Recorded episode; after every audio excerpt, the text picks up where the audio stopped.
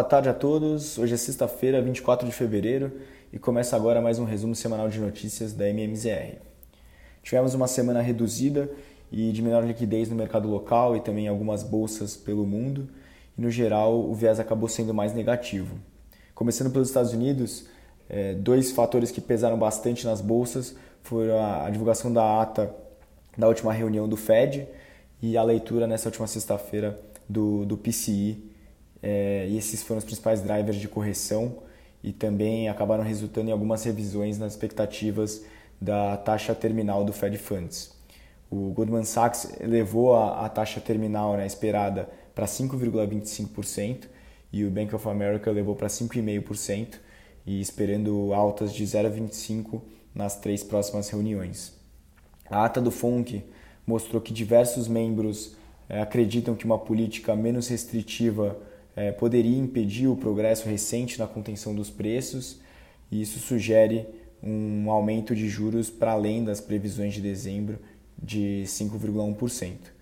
E além disso, a ata também informou que praticamente todos os participantes concordavam com uma, uma alta de 0,25% e alguns deles, inclusive, apontando para uma alta maior de, de 0,5%. E agora, para a próxima reunião, o, mercado ali precifica na curva de juros é, mais uma alta de, de 0,25. O PMI composto dos Estados Unidos, que engloba setores industriais e de serviços, subiu de 46,8 em janeiro para 50,2 em fevereiro, é, atingiu aí o, o maior nível em oito meses e superou aí a barreira de 50, ou seja, indica uma expansão econômica no país e é mais um fator que pressiona o Fed a manter os juros altos por mais tempo.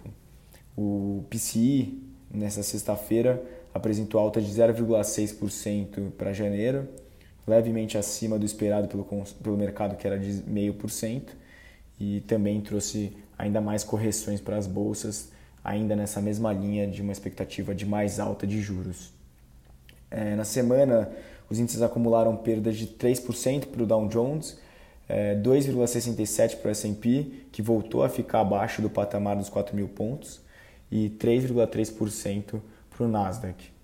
Em relação à temporada de resultados corporativos, no S&P 500, 467 empresas já reportaram resultados e 68% delas vieram acima do, do consenso. E na Nasdaq, pouco menos de metade das empresas reportaram e 55% delas acima do esperado, indicando também é, bons resultados e uma continuidade de, de crescimento é, das empresas.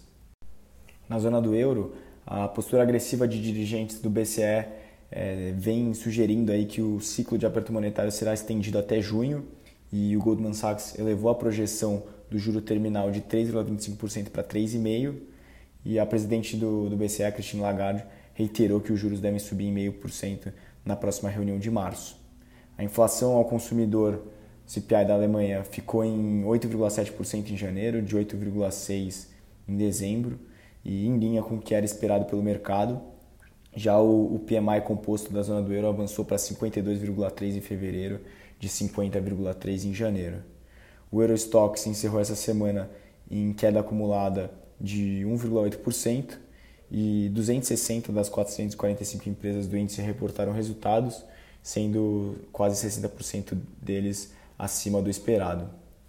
Passando agora para o Brasil, a bolsa operou em baixa liquidez essa semana em função do carnaval e acabou acompanhando a performance negativa dos índices no exterior. O Ibovespa acumulou queda de 3,09% no período, encerrando aos 105.798 pontos. E dentre os destaques negativos, tivemos as empresas de varejo, as companhias aéreas e do setor de proteínas.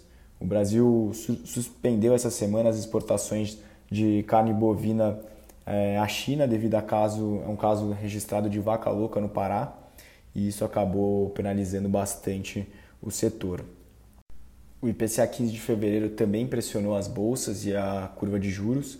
A leitura foi de uma alta de 0,76 contra 0,72 que era projetado pelo consenso de mercado, e em 12 meses o IPCA 15 agora avança 5,63%. A difusão do índice, né, que avalia a dispersão da inflação entre as diferentes classes, se manteve estável, não alterou muito, ficou em 67%. Os itens que acabaram contribuindo por essa surpresa negativa foram os de alimentos, higiene pessoal e automóveis novos. Os DIs futuros apresentaram uma abertura em todos os vértices nessa semana. O DI 24 encerrou em 13,47, enquanto o DI 29 fechou em 13,41. E o que a gente tem visto ao longo das últimas semanas é uma grande inclinação na, na curva nominal do Brasil. O Boletim Focus nessa quarta-feira trouxe pioras nas projeções de inflação. A estimativa para o IPCA de 2023 passou de 5,79 para 5,89 e de 2024 foi de 4 para 4,02. E além disso, eles seguem apontando desencoragem também nas expectativas para 2025 e 2026, que ficaram ali próximos de 3,7%, lembrando que a meta é de 3%. Na esfera política, levantou-se essa semana uma discussão sobre a retomada dos impostos sobre os combustíveis, que está previsto para acontecer em março. É, a presidente do PT, Gleice Hoffmann, afirmou que a retomada só pode ser feita após a mudança na política de preços da Petrobras e essa só será possível em abril com a renovação do Conselho da Estatal e com essa nova, enfim, polêmica, isso acabou trazendo ainda mais volatilidade para a bolsa hoje.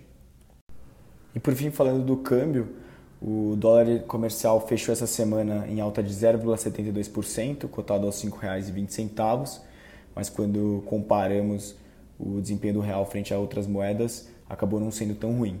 O índice DXY apresentou uma alta de mais de 1% nessa semana e foi puxado principalmente pela expectativa de maiores altas no rendimento dos treasuries, né, abertura de, da curva americana, e o índice encerrou aos 105,18 pontos, ou seja, no relativo a gente até foi melhor do que outras moedas desenvolvidas. Esses foram os principais destaques dessa semana e tenham todos um ótimo final de semana.